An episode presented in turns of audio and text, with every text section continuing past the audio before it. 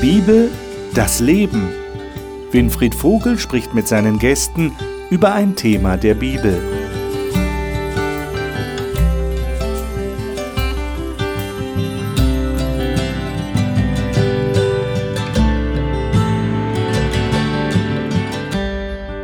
Herzlich willkommen, liebe Zuschauer, zur Talkrunde über die Bibel hier im Studio.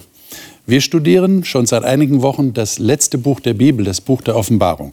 Das mache ich natürlich nicht alleine, sondern mit den Gästen, die hier bei mir im Studio sind. Und ich freue mich, dass Sie wieder da sind. Marion Gaffron hier zu meiner Linken, Markus Witte, Majoka Ostrovjanovic und Matthias Müller. Schön, dass ihr wieder dabei seid. Wir reden über das nächste Kapitel in der Offenbarung und das ist das Kapitel 6. Was ist bisher passiert? Wir hatten festgestellt, Jesus wird dargestellt, der unter den Gemeinden, die als Leuchter dargestellt sind, ähm, uns präsentiert. Er ist unter den Gemeinden, also unter den Gläubigen, er ist ihnen sehr nahe. Und dann wird am Ende gesagt, wer überwindet, wer siegreich ist, dem will ich geben, mit mir auf meinem Thron zu sitzen. Und dann erleben wir eine Thronszene. Wir gehen mit Johannes mit in den Thronsaal im Himmel. Wir, wir erleben Gott, wir erleben dann schließlich Jesus, der als das geschlachtete Lamm erscheint und der, und das ist diese spannungsreiche Situation, die wir in der letzten Woche studiert haben, der ein Buch in Empfang nimmt, das niemand öffnen kann. Niemand, weder im Himmel noch auf der Erde, kann dieses Buch öffnen. Also das ganze Schicksal dieser Erde scheint von diesem Buch abzuhängen, beziehungsweise davon, ob es jemand öffnen kann, diese Buchrolle. Damals waren es ja Buchrollen, die geöffnet wurden. Und da sind jetzt sieben Siegel. Wer öffnet diese Siegel? Das Lamm ist in der Lage, diese Siegel zu öffnen. Und jetzt sind wir natürlich gespannt, macht jetzt das Lamm tatsächlich diese Siegel auf? Und wenn ja, was passiert jetzt? Schauen wir mal in die Bibel rein. Offenbarung Kapitel 6. Das ist das Kapitel, wo uns jetzt geschildert wird, was in dem Buch ist. Und wir müssen uns wappnen dafür, dass wir natürlich in einem Buch sind, das Symbolsprache verwendet. Welche Symbole werden hier verwendet? Wir lesen mal nur die ersten beiden Verse. Markus, darf ich dich bitten, die mal zu lesen? Und ich sah, wie das Lamm eines von den Siegeln öffnete, und ich hörte eines von den vier lebendigen Wesen, wie mit Donnerstimme sagen, komm. Und ich sah und siehe ein weißes Pferd, und der darauf saß, hatte einen Bogen. Und es wurde ihm eine Krone gegeben, und er zog aus als ein Sieger und um zu siegen.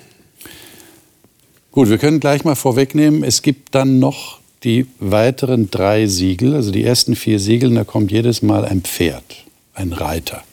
Das zweite ist feuerrot, das dritte ist schwarz, das vierte ist ein fahles Pferd, also scheinbar ein farbloses Pferd, wie immer man sich das vorstellen soll.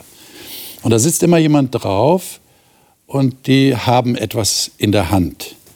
Ähm, jetzt die einfache Frage, was steht in diesem Buch?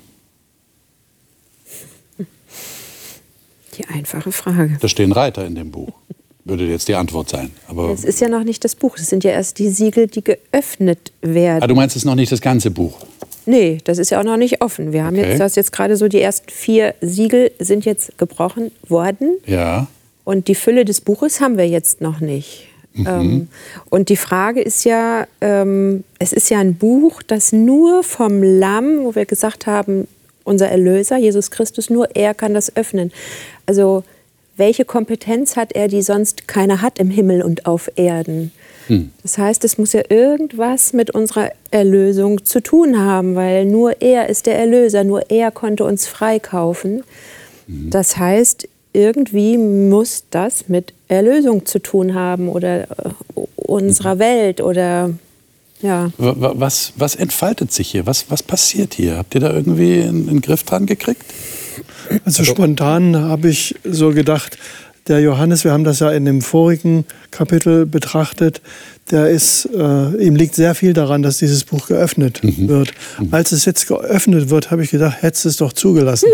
Weil äh, manches ja. hätte ich gar nicht gewollt. Also wenn ich so lese, was ja. so die Pferde oder beziehungsweise die Reiter, Komm. dann zumindest vom zweiten bis zum vierten dann so alles. Ja, das zweite nimmt den Frieden von der Erde, nicht? Mhm. Also da wird großes Schwert einander umbrächten. Das dritte, es hat eine Waage in der Hand. Und das vierte bringt den Tod. Ja, würde ich sagen, hätte ich nicht gebraucht. Ja. Jetzt, ja. ja. Aber offensichtlich, äh, um realistisch zu bleiben, das ist Teil dieser Welt. Genau. Das passiert. Das ist, das ist einfach so und gehört zu der Entwicklung auf dieser Welt. Also es hat so seine Eigendynamik. Ja. Also was ich hier sehe, ist eine Degeneration. Also von, von es scheint Weiß. gut zu beginnen. Ne? Es scheint gut zu beginnen und wird Weiß eigentlich Pferd, immer kritischer, zumindest über ja. diese vier Pferde oder Reiter. Ja. Ja. Und eine der möglichen Auslegungen ist ja, dass man quasi jetzt da anfängt. Christus ist in den Himmel gefahren. Das, das siegreiche Pferd legen manche Ausleger ja aus als die urchristliche Gemeinde, wo eigentlich noch alles gut war und wurde dann im Laufe der Zeitalter eben nicht mehr ganz so gut. Mhm. Ich denke, der, der Anfangspunkt ist äh, oder sind Kapitel 4 und 5 äh, und, und diese Ereignis, wo äh, Jesus da ist und er ist gestorben und dadurch ist er würdig, das Buch zu nehmen. Und dann passiert das alles einfach. Das kann man auch nicht stoppen. Äh, es ist wie ein Dominoeffekt. Es geht einfach weiter.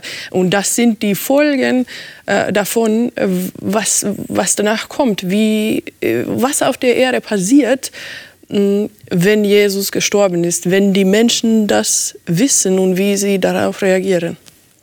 Und, und dass Jesus sterben musste, ja. hat ja auch seine Gründe. Es ist ja nicht einfach nur so, dass man ja, schlachten wir halt mal ein Lamm, sondern das hat ja Gründe durch den, äh, durch den Niedergang, ja. sagen wir mal, in der, in der Menschheit. Und das ist vielleicht auch ein Spiegelbild dessen. Und das wäre dann so eine Art Tiefpunkt, den wir hier erreicht haben beim vierten Pferd, der Tod. Ja, und die mhm und die Hölle folgt ihm nach. Ihm wurde Macht gegeben, über den vierten Teil der Erde zu töten, mit Schwert und Hunger und Pest und durch die wilden Tiere auf Erden. Also hier, hier herrscht wirklich Kampf bis auf den Tod. Es hat auch eine gewisse logische Abfolge, ja. Wenn im zweiten der zweite Reiter den Frieden von der Erde nimmt, ähm, im dritten mhm. haben wir dann eine Verteuerung von Grundnahrungsmitteln, sage ich jetzt mal so, oder eine, vielleicht eine Hungersnot, keine Ahnung was und dann kommt der Tod. Also es sind Entwicklungen, die irgendwie auch logisch miteinander zusammenhängen und einfach eine Abwärtsspirale zeigen. Ja. Es wird immer dramatischer und es sind aber auch alles, wie du gesagt hast, Matthias, sind alles Realitäten, die wir kennen, wenn wir den Fernseher anschalten.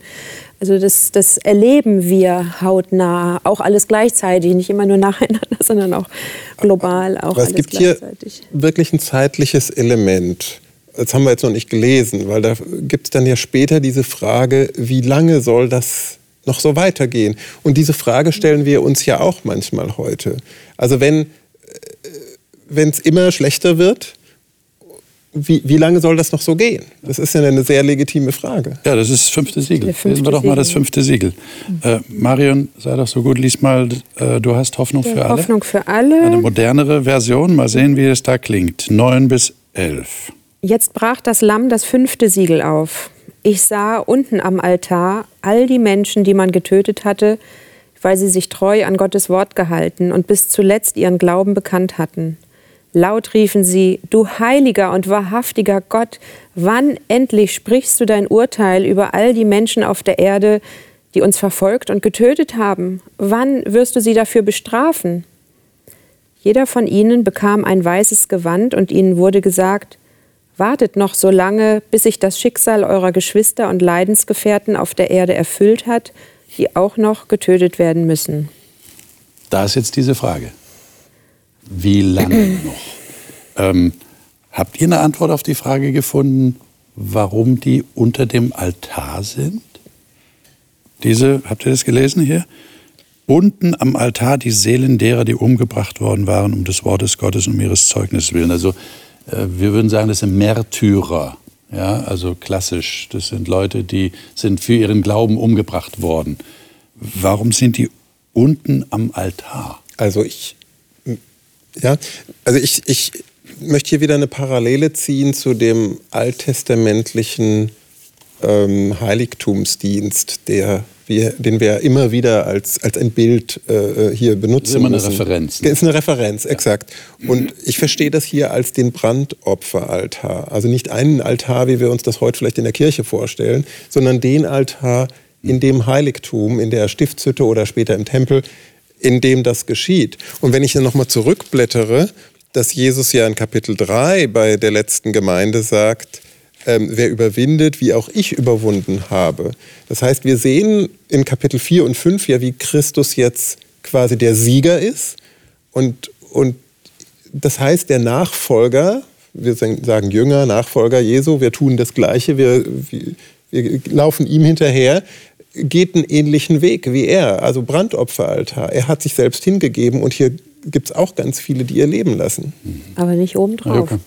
Ja, zurück zu dem Bild äh, von alttestamentlichen äh, Brandopferaltar. Da gab es ja, also so ist es ja geschehen. Das wissen wir aus 3. Mose, äh, dass äh, dieser Blut äh, wurde dann unter dem Altar gegossen. Und das erinnert mich an ein Bild, zum Beispiel diese symbolische Sprache, was wir beim, äh, beim Kain und Abel haben, als Abel gestorben ist und dann rief das Blut von Abel äh, von, von, der Erde. Also irgendwie ist diese, dieses Bild das gleiche. Und entscheidend finde ich, dass es eben nicht auf dem Altar ist, weil da ist nur das Lamm geschlachtet, keine Menschen. Ja, also das, das eigentliche, wesentliche Opfer zur Erlösung das war nur, Aber vielleicht, nur das Vielleicht ist auch der aus, soll ausgedrückt werden, sie halten sich an den Altar, also sie halten sich das an das, ja, aber sie haben keine so andere Möglichkeit. Ja. Ja. Ich finde es trotzdem verblüffend, dass hier plötzlich vom Altar die Rede ist. Also wir sind ja immer noch im Thronsaal. Ne? Es wird ja das, die, die Rolle, einer die Siegel gebrochen, wo passiert das? In dem Bilde hier, was uns gezeichnet wird, sind wir in diesem Thronsaal. Und da ist bislang von einem Thron die Rede gewesen. Jetzt plötzlich ist ein Altar da. Mhm. Äh, wo naja, wir haben her? auch vorher den anderen Altar letztendlich mit dem, mit dem äh, Weihrauch auch. Also es gibt schon Anklänge auch an den anderen Altar im Heiligtum. Da Räucherwerk, Räucherwerk, ja, der Anklänge. Altar. Das war aber in Schalen. Sie haben Schalen. Schalen. Aber es ist kein, also sagen wir Mobilar ja. äh, ist Altar noch nicht erwähnt. Okay. Was ja. aber jetzt mit der Einführung des Altars hier bedeutet, da wir ja immer noch im Thronsaal sind, dass hier offensichtlich, sagen wir mal, Heiligtum und Thronsaal quasi eins sind. Das ist, wir haben ja nicht Räume gewechselt, genau. wenn man jetzt in dem Bild ja, mal ja, ja. ja. Und das finde ich da einfach nochmal bemerkenswert äh, mit zu registrieren. Aber auch da würde ich gerne noch ergänzen, auch aus unserer letzten Sendung, dass wir gesagt haben, die Trennung zwischen Heiligem und Allerheiligstem, so wie es damals in der Stiftshütte war, ist ja durch das Sterben Jesu aufgehoben. Also der Gnadenthron, der sonst im Allerheiligsten war, ist jetzt quasi in einem Raum zusammen mit auch dem Brandopferaltar und den Leuchtern. Und es ist alles nur noch eins. Mhm. Okay. Ähm, und sie schreien jetzt, ja, wie lange richtest du nicht und rächst nicht unser Blut an denen, die auf der Erde wohnen? Was, was, was wollen sie? Sie wollen Rache? Nee, Gerechtigkeit. Sie wollen Gerechtigkeit. Mhm. Okay. Und wir können als Menschen niemals Gerechtigkeit herstellen. Wir, sind einfach, selbst wenn wir es wollen, ich denke, jemand, der als Richter Recht sprechen soll, hat eine ganz schwierige Aufgabe. Dadurch wird ja das Unrecht nicht wieder, dass ich, dass ich den Täter verurteile, dadurch wird das Unrecht ja nicht wieder gut gemacht. Hm. Aber wir erleben auch in irdischen, ganz alltäglichen Gerichtsverfahren, wie wichtig das für die Angehörigen vielleicht von äh, Mordopfern oder so ist, dass ein Urteil gesprochen wird und wie schwer es aushaltbar ist, wenn selbst das nicht geschieht. Entweder sie nicht gefunden werden oder freigesprochen werden, das ist dann fast unerträglich. Also wir Menschen haben eine Sehnsucht nach Urteilsspruch, nach Rechtsprechung, auch wenn es nur Stückwerk ist. Und ich finde es sehr, sehr berührend, dass diese Sehnsucht hier auch zur Sprache kommt. Das stimmt, aber hier geht es, glaube ich, noch um mehr. Also wenn Gott Gerechtigkeit herstellt, dann ist es nicht nur das Menschliche, ja, sondern es kriegt ja. eine, eine himmlische Dimension. Dimension. Ja, genau. ja, ja, ja, unbedingt. Und, und es spielt aus meiner Sicht noch ein anderer Aspekt mit eine Rolle, nämlich die richtige Darstellung. Mhm. Also ich fühle mich ungerecht behandelt, wenn etwas, was ich tue, falsch dargestellt wird oder mit falschen Motiven hinterlegt wird. Ja, du machst das ja nur weil. Mache ich aber gar nicht weil, sondern ich habe ein anderes Motiv, ein ehrenvolles. Ja. Und wenn das nicht gesehen wird, dann tut mir das weh. Ja. Und äh, wir haben hier, denke ich mal, so eine doppelte Ebene. Wir haben auf der einen Seite das Problem in Anführungszeichen, dass Gottes Wesen nicht richtig gesehen wird und es dient viel in der Offenbarung dazu, das wieder herzustellen, also dass das Bild richtig gestellt wird. Mhm. Und so ähnlich, denke ich mal, ist es auch für diese Leute, die ihr Leben gelassen haben in ihrem Glauben, das ja oft unter Spott, unter Hohn, unter Verachtung, unter Geringschätzung und, und sonst was gelaufen ist. Die sind ja nicht ehrenvoll in den Tod gegangen, aus ihrer Sicht und aus Gottes Sicht ja, aber nicht aus der Umwelt, wenn man so in die Geschichte ein bisschen schaut. Ja. Und hier das Bild wieder gerade zu rücken auch auf, auf dieser Ebene, denke ich, ist genauso ein berechtigtes Anliegen von Betroffenen. Genau, und jetzt äh, wird Ihnen ja als Antwort gegeben, Sie bekommen ein weißes Gewand. Das haben wir schon mal gehabt. Kleider, weiße Kleider. Äh, bei der siebten Gemeinde, erinnert ihr euch vielleicht? Ja? Äh, kaufe Kleider von mir. Also steht eigentlich in der Bibel immer für Gerechtigkeit, für, für äh, Erlösung auch. Und dass sie ruhen sollten, wurde ihnen gesagt, noch eine kleine Zeit.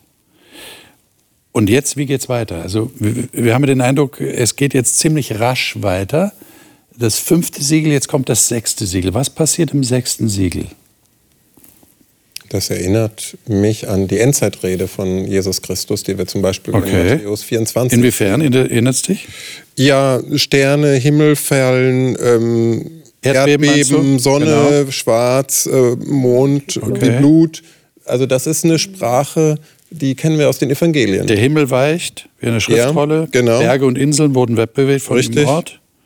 Wobei es hier nochmal eine andere Dimension ist. Also hier, das, das, das wackelt ja gewaltig, würde ja. ich mal so sagen. Ja. Was Jesus so sagt in seiner Endzeitrede, das sind so geschichtsbegleitende äh, Ereignisse. Mhm. Erdbeben, ah, kann man ja gar nicht mehr zählen. Also die Statistiken überbieten sich in der Zahl der Opfer da. Aber hier äh, ein großes Erdbeben. Also das ist, glaube ich, nochmal eine andere Nummer, wenn man das ein bisschen, bisschen salopp sagt. Ja. Und nicht nur, äh, nicht nur ähm, es erinnert uns nicht nur an Matthäus, sondern auch an, an alttestamentlichen Bilder, wo, mhm. wo die eigentlich ursprünglich kommen. Jesaja, Hesekiel, Joel, die gleiche, gleiche Bilder, die über über diesen großen Tag des Herrn sprechen. Ja, und das ist ja der Tag des Zorns, äh, des Zornes Gottes. Nur mir fällt auf, vielleicht ist euch auch aufgefallen, in Vers 16 steht, vor dem Zorn des Lammes. Äh, jetzt erklärt mir das.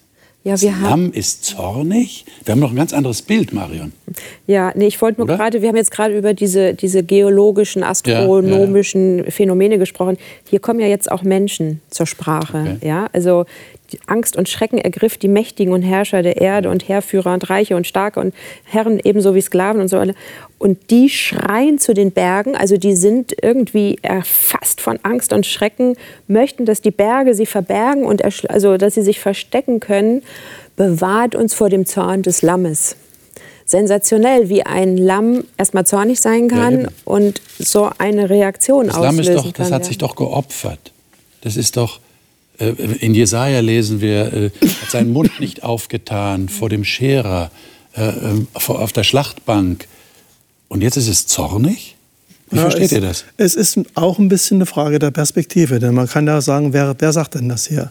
Okay. Ja, es ist nicht das Lamm, das sagt, so, jetzt bin ich aber zornig. Ja. Ja, sondern genau. es sind die Leute, die irgendwie davon betroffen sind. Und sie nehmen das, was, was sie jetzt erleben, sagen, das kann nur Zorn des Lammes sein.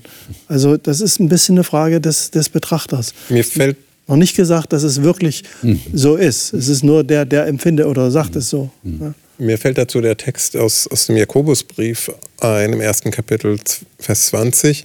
Denn der Zorn des Mannes oder des Menschen vollbringt nicht Gottes Gerechtigkeit. Das heißt, unser Bild, wenn wir jetzt von Zorn denken, ja oder reden, dann haben wir immer die menschliche Perspektive. Aber offensichtlich kennt die Bibel einen Zorn, der anders ist oder sich irgendwie unterscheidet, weil hier ist ein, so ein qualifizierendes Wort, nämlich der menschliche Zorn. Und, und es hat wohl doch was mit Gerechtigkeit zu tun.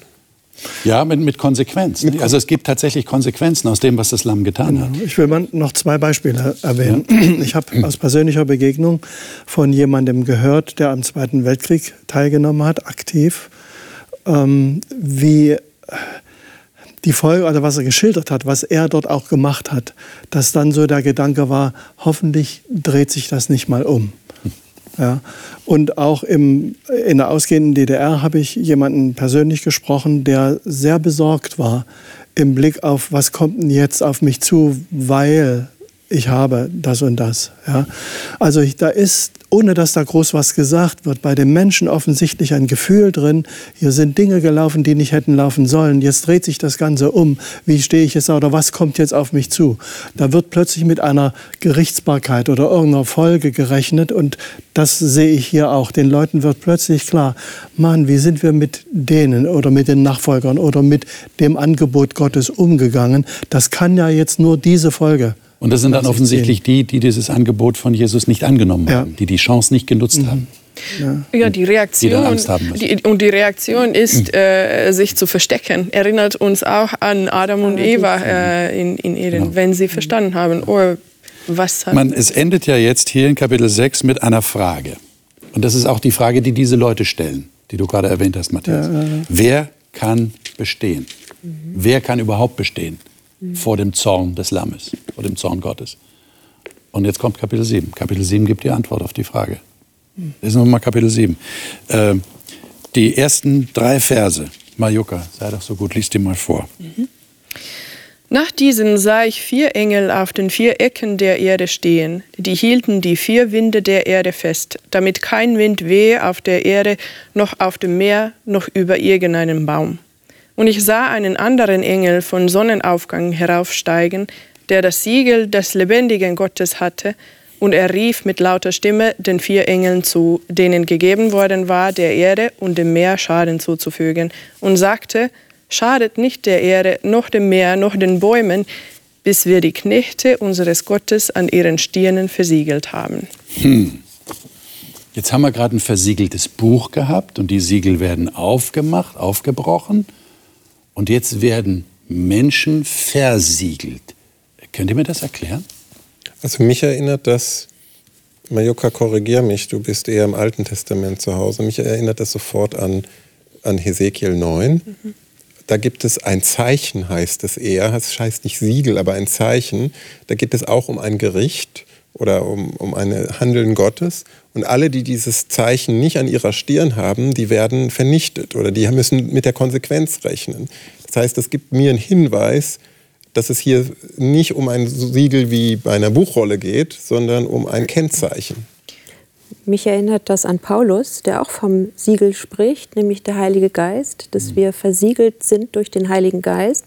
Und ein Siegel hat ja immer einen Besitzanspruch. Also der, der ein Siegel vergibt, der hat sowohl Pflicht als auch Verantwortung für das zu sorgen, dem er das Siegel aufdrückt. Also es ist eine Frage der Zugehörigkeit. Zu wem gehöre ich oder wem gehören diese Menschen und wer sorgt auch für sie, weil er nämlich die Verantwortung für sie trägt. Also ich habe den Eindruck, wir haben hier einen Konsens. Es geht um Symbolsprache wieder. Ja. Ja? Ja, also weil da steht äh, Siegel an ihren Stirnen.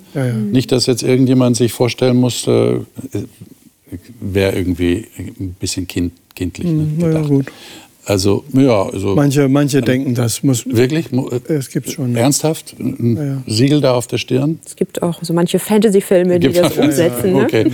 Aber es ist offensichtlich im übertragenen Sinn gemeint. Mhm. Und, und es ist ja eine Antwort. Also, eine das, Antwort. Was, was jetzt hier, was wir gerade gelesen haben, wo wir gerade sind, ist ja eine Antwort auf die Frage, die wir vorher Wer kann bestehen? Ne? Wer kann bestehen? Das bedeutet, also, wir haben hier eine Gruppe, von denen haben wir es gerade gelesen, die sagen, alles schlimm, fallt über uns ihr Berge, wir kommen ja nicht mehr klar. Ähm, die Frage, wer, wer kann bestehen? Wir offensichtlich nicht. Das ist ja so impliziert in Ihrer Frage. Ja. Ich habe jetzt mal geblättert zurück zu Jesaja Kapitel 25. Da wird die gleiche Szene, in meinen Augen die gleiche Szene beschrieben. Und da heißt es dann im Vers 9, zu der Zeit wird man sagen, siehe, das ist unser Gott, auf den wir hofften, dass er uns helfe. Das ist der Herr, auf den wir hofften. Lasst uns jubeln und fröhlich sein über sein Heil. Also ist auch die Frage, wer kann bestehen. Und die einen sagen, lasst uns jubeln und fröhlich sein über sein Heil. Hurra, es ist endlich der Tag da, auf den wir gehofft haben. Und die anderen sagen eben, ihr Berge verbergt uns, äh, es ist ja, kann nicht schlimmer werden. Ja. Aber hier gibt es noch ein zeitliches Element. Also es ist eigentlich ein kleines Drama. Vielleicht geht das fast unter. Weil erst gibt es diese vier Engel, die einen Auftrag haben, Gericht Gottes auszuführen. Ja. Exekutive sozusagen. Die vier Winde. Ja. Die vier Winde, mhm. genau. Und dann kommt ein anderer Engel ja. und der sagt der sozusagen, sagt halt, halt, stopp, ich habe noch erst was zu tun, bevor ihr genau. loslegen dürft. Also es ist schon ein kleines äh, Drama, das da passiert. Ja, in, der, in, der, zeitlichen Abfolge. Ja, aber erfolgreich. Das erfolgreich, ja, ja, aber. Ja, ja, ja. Weil die, er kommt ja zum Ziel, weil es dann, wie ich gerade gelesen habe, solche Leute gibt, genau. die sich dann eben freuen, während die anderen unglücklich sind. Okay, jetzt müsst ihr mir noch erklären. Jetzt kommt da ein Engel, steht hier, äh, vom Aufgang der Sonne her, der hat das Siegel des lebendigen Gottes. Der versiegelt jetzt die Menschen. Äh, das heißt, wir warten also ich könnte jetzt auch fragen, seid ihr versiegelt? Ja, aber äh, wir warten auf einen Engel, der uns versiegelt. Wie, muss ich mir das vorstellen? Habt ihr da eine Vorstellung?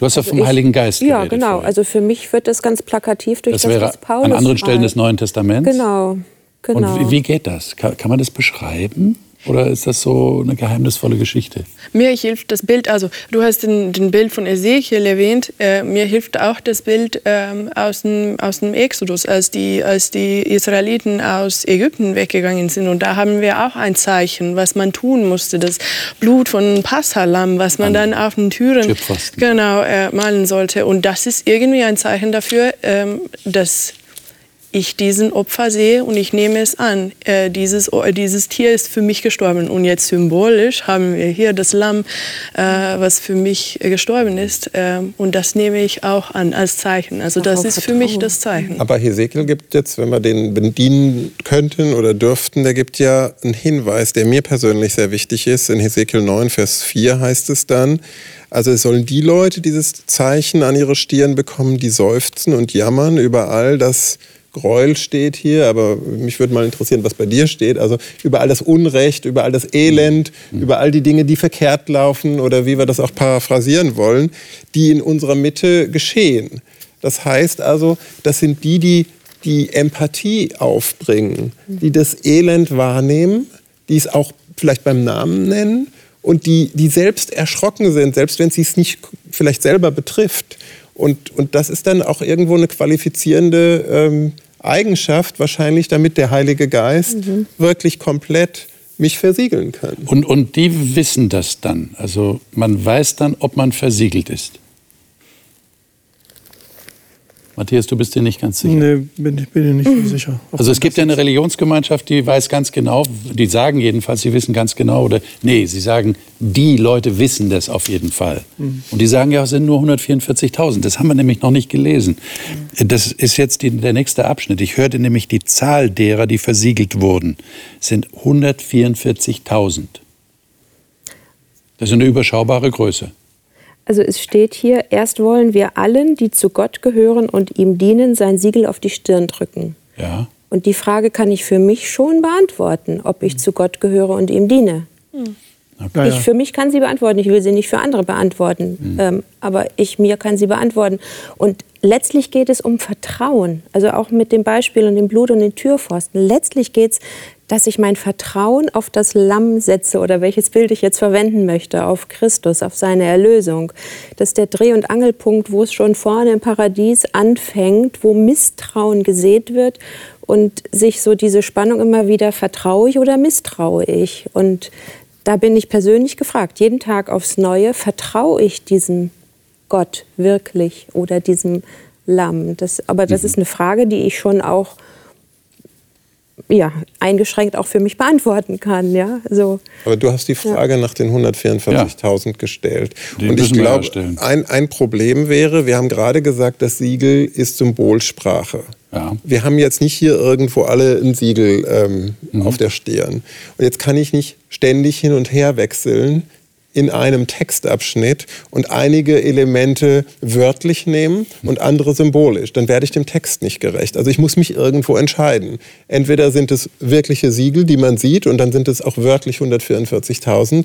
Sonst werde ich dem Text, glaube ich, nicht gerecht. Ich weiß nicht, wie, wie ihr Theologen das seht, äh, aber ich, ich könnte hier nicht so hin und her springen. Dann, dann ist es willkürlich, wie Ja, die Offenbarung. und außerdem wären es dann nur Juden. Genau. Das stimmt. Ich weil habt ihr die nächsten Verse gelesen? nehmen, ja? Da sind ja alle Stämme Israels sind aufgezählt. Immer 12.000. Ne? Aus Nicht jedem Außer Stamm. Ephraim und Dan. Nicht, Ja, nicht alle. also fast alle. Ja, Ja, genau. Also dann nicht mal alle Juden. Ja, genau. ja gut, gut. Aber auf jeden Fall am Ende kommt äh, 144.000 raus. Okay, also ihr würdet dafür plädieren, das ist im übertragenen Sinne gemeint und diese Zahl ist eine Symbolzahl. Klar, einfach eine sehr große Zahl. Also 144.000, ich, ich wohne ja an der Küste, da gibt es dann auch immer so äh, Vogelzählungen, ne? also die großen Schwärme dann. Wie zählt man diese Vögel? Denkt man, die fliegen doch rum und so weiter. Naja, man bildet halt kleine Gruppen und, und äh, versucht das dann irgendwo auf dem Foto so abzuschätzen, ja, wie viel das dann denn gewesen sind. Aber das sind nicht solche Mengen hier. Also das ist einfach eine sehr, sehr große Zahl. Ich meine, wir haben ja jetzt, das geht ja dann weiter in Vers 9, da plötzlich ist es eine große Schar. Äh, was macht ihr damit? Ist, sind das jetzt die 144.000? Wenn ihr gesagt habt, das ist symbolisch zu verstehen, dann würde das ja durchaus möglich sein. Danach sah ich, die Zahl hat er ja gehört, haben wir gerade Genau. gelesen, Vers 4, die hat er gehört. Ja, er hat sie nur nicht gehört. gesehen. Und jetzt sieht er plötzlich. Und er kann sie nicht mehr zählen. Aber da sind es auch keine Juden mehr, ne? sondern die kommen jetzt aus allen Nationen, Ja, Stämmen Völkern, allen Sprachen, alle, alle Sprachen Ja. der Welt waren zu hören. Und ihr würdet sagen, die beiden haben miteinander zu tun. 144 äh, 144 144.000 äh, kann man ja auch äh, äh, denken, äh, symbolisch 12 mal 12. Äh, Da hätten wir auch die Idee, äh, dass es zwölf Stämme aus Israel sind und dann zwölf Apostel aus dem Neuen Testament. So könnte man es auch schon in den ersten Zahl sehen, dass es nicht nur äh, Juden sind, wenn man äh, die Zahl symbolisch Wir haben auch die versteht. 24 Also da- Ältesten, da ist genau. es jetzt nicht mal genommen, sondern Genau, also da, addiert, ja. da nicht unbedingt ein Widerspruch also die Zahl zwischen den 12 Gruppen. kommt immer ja. wieder vor. Ja. Mhm. Und steht eigentlich für das Volk Gottes. Ne? Ja, wobei er eben auch, wenn man da jetzt, werden wir jetzt sicher zeitlich nicht machen, aber wenn man ein bisschen reingräbt in diese Stämme, also wer denn dabei ist und wer nicht dabei ist, gibt es ja Kriterien. Und äh, das ist eben ein Zeichen, es ist nicht einfach nur pauschal alle oder sowas, sondern Gott scha- schaut schon hin. Auch selbst in dieser Aufzählung von den zwölf Stämmen. Ja, dass es Unterschiede gibt, wer hat sich sagen wir mal, an Gott gehalten und wem wirft man eher vor, dass er götzendienerisch zum Beispiel unterwegs gewesen ist, wie der Stamm dann. Ja, ja. Aber du hattest auch noch was Wichtiges gesagt. Also in Vers 4 hört er diese Zahl, die wird ihm gesagt. Und in Vers 9, jetzt sah ich eine riesige Menschenmenge. Also wer von uns kann 144.000 mit dem Blick erfassen, wenn er sie irgendwo stehen sieht? Also 144.000 ist eine unglaubliche Menschenmenge.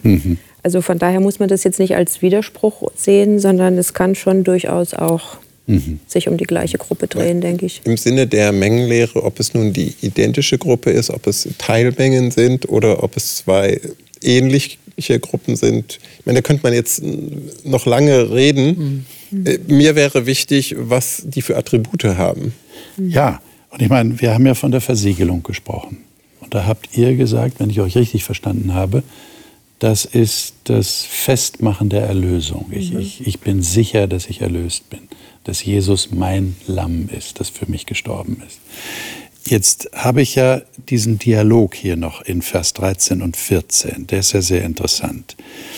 Äh, einer der Ältesten fing an und sprach zu mir, wer sind diese, die mit den weißen Kleidern angetan sind? Die weißen Kleider haben wir schon festgestellt in der Offenbarung, wie auch an anderen Stellen der Bibel, steht für Erlösung. Ich bin ein erlöster Mensch, ich bin gerecht gesprochen, ich habe ein weißes Gewand an. Das ist das Bild. Und jetzt fragt der Älteste, den Johannes offensichtlich, woher sind sie gekommen? Wer sind diese? Und ich sprach zu ihm, mein Herr, du weißt es. Und jetzt fängt er an, es zu erklären. Ich denke, das sollten wir mal lesen. Vers 14. Ähm, Markus, vielleicht liest du mal diese Verse. 14 bis 17. Und ich sprach zu ihm, Herr, du weißt es. Und er sprach zu mir, das sind die, welche aus der großen Drangsal kommen und sie haben ihre Kleider gewaschen und sie haben ihre Kleider weiß gemacht in dem Blut des Lammes. Darum sind sie vor dem Thron Gottes und dienen ihm Tag und Nacht in seinem Tempel. Und der auf dem Thron sitzt, wird sein Zelt aufschlagen über ihnen. Und sie werden nicht mehr hungern und sie werden nicht mehr dürsten. Auch wird sie die Sonne nicht mehr treffen, noch irgendeine Hitze. Denn das Lamm, das inmitten des Thrones ist, wird sie weiden und sie leiten, zu lebendigen Wasserquellen, und Gott wird abwischen alle Tränen von ihren Augen. Hm. Jetzt ist meine Frage, wer sind denn diese Leute? Wenn, wenn ihr, das ist jetzt meine Logik, ihr müsst mich korrigieren, wenn ich falsch liege, wenn das die Leute sind, die versiegelt worden sind, dann würde das doch dafür sprechen, dass die 144 mit der großen Schar identisch sind, oder? Denn bei der großen Schar wird jetzt nicht von Versiegelung gesprochen, richtig? Habe ich das richtig gelesen? Mhm. Ja. Sondern bei den 144.000 wird von der Versiegelung geredet. Mhm. Wenn wir jetzt nicht dem das Wort reden wollten, da gibt es eine Elite unter den Christen, ich nenne es jetzt mal so, Manche werden jetzt sagen, wieso redest du von einer Elite? Aber das klingt jetzt fast so. Ja? Das sind die besonders Versiegelten mit dem Siegel Gottes. Und dann gibt es auch die große Schar, das wäre so das Fußvolk.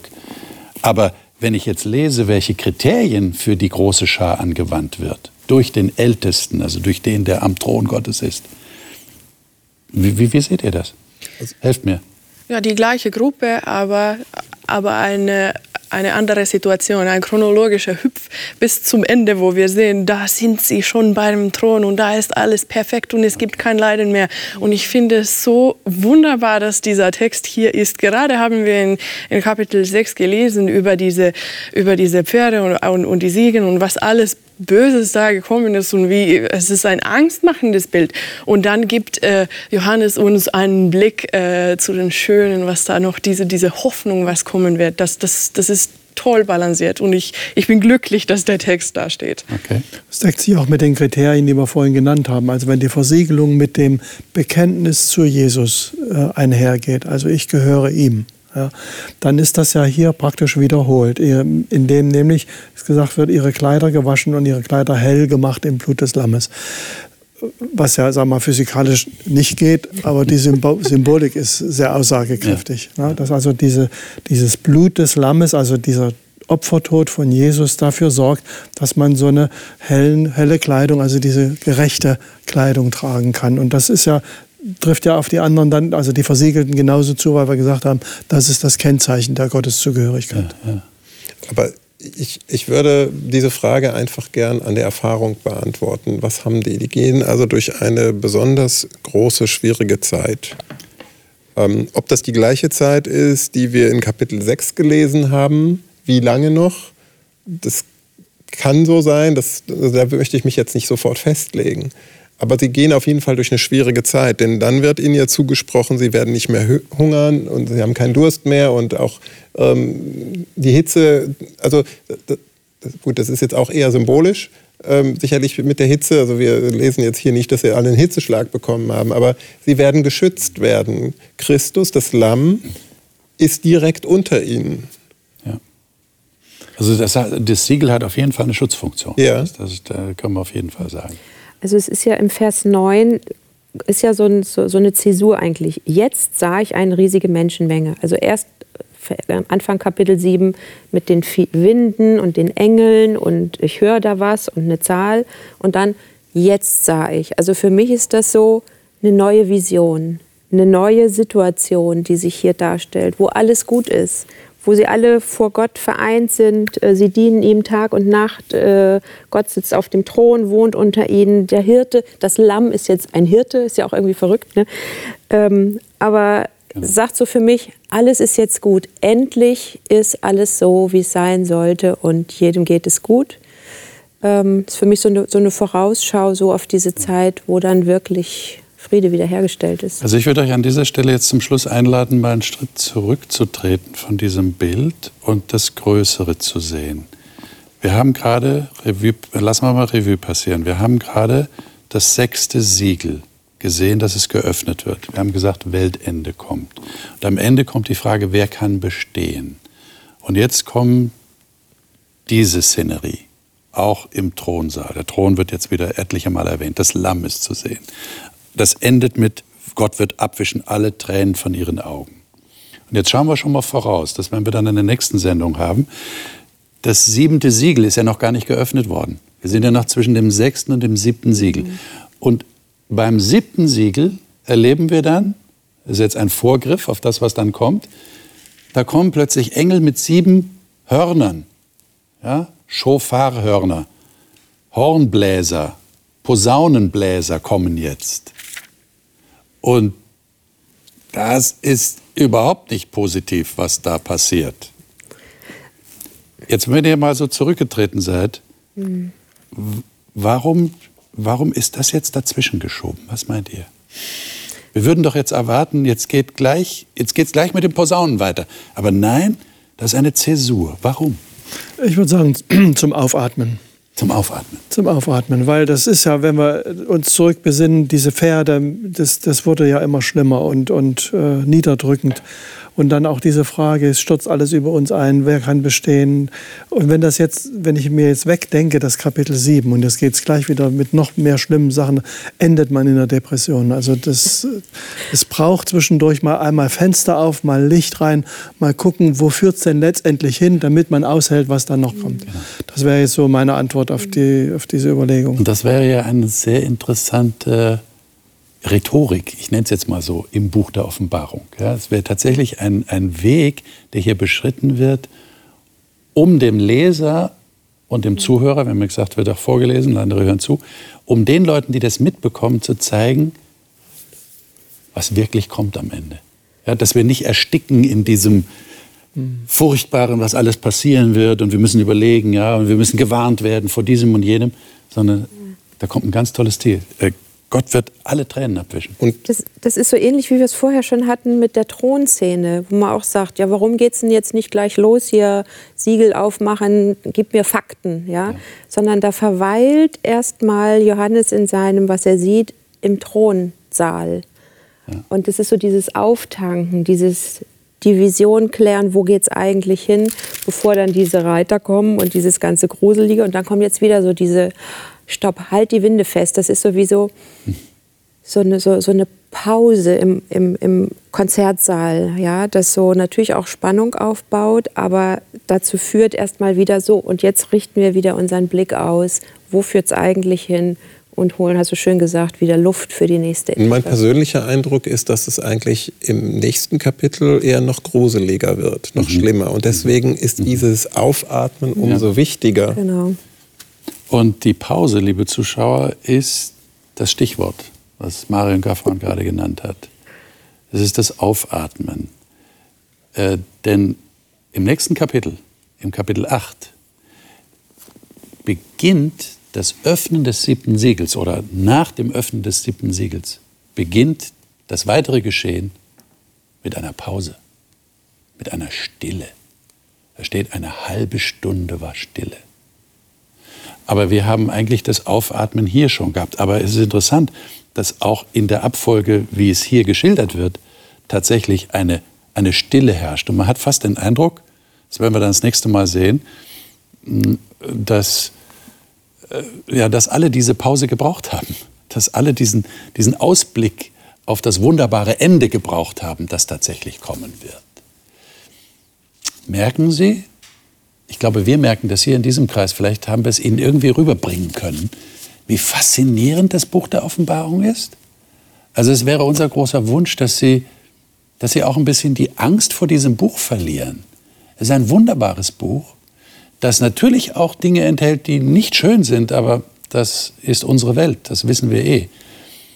Aber es zeigt uns auch die wunderbare Aussicht, die wir vor uns haben. Das nächste Mal werden wir, ich habe es schon angekündigt, über die sieben Posaunen. So wäre das normalerweise genannt, weil viele Bibelübersetzungen übersetzen das Wort dort mit Posaune. Aber eigentlich, wenn wir vom Alten Testament her denken, sind es diese Schofarhörner von diesem bestimmten Tier, von dieser Antilopenart. Und die wurden geblasen bei bestimmten Ereignissen. Und bei welchen, das werden wir das nächste Mal klären und werden dann erleben, was tatsächlich passiert, wenn diese sieben Posaunen blasen. Bis dahin wünsche ich Ihnen wie immer alles Gute und Gottes Segen für Ihr persönliches Nachdenken.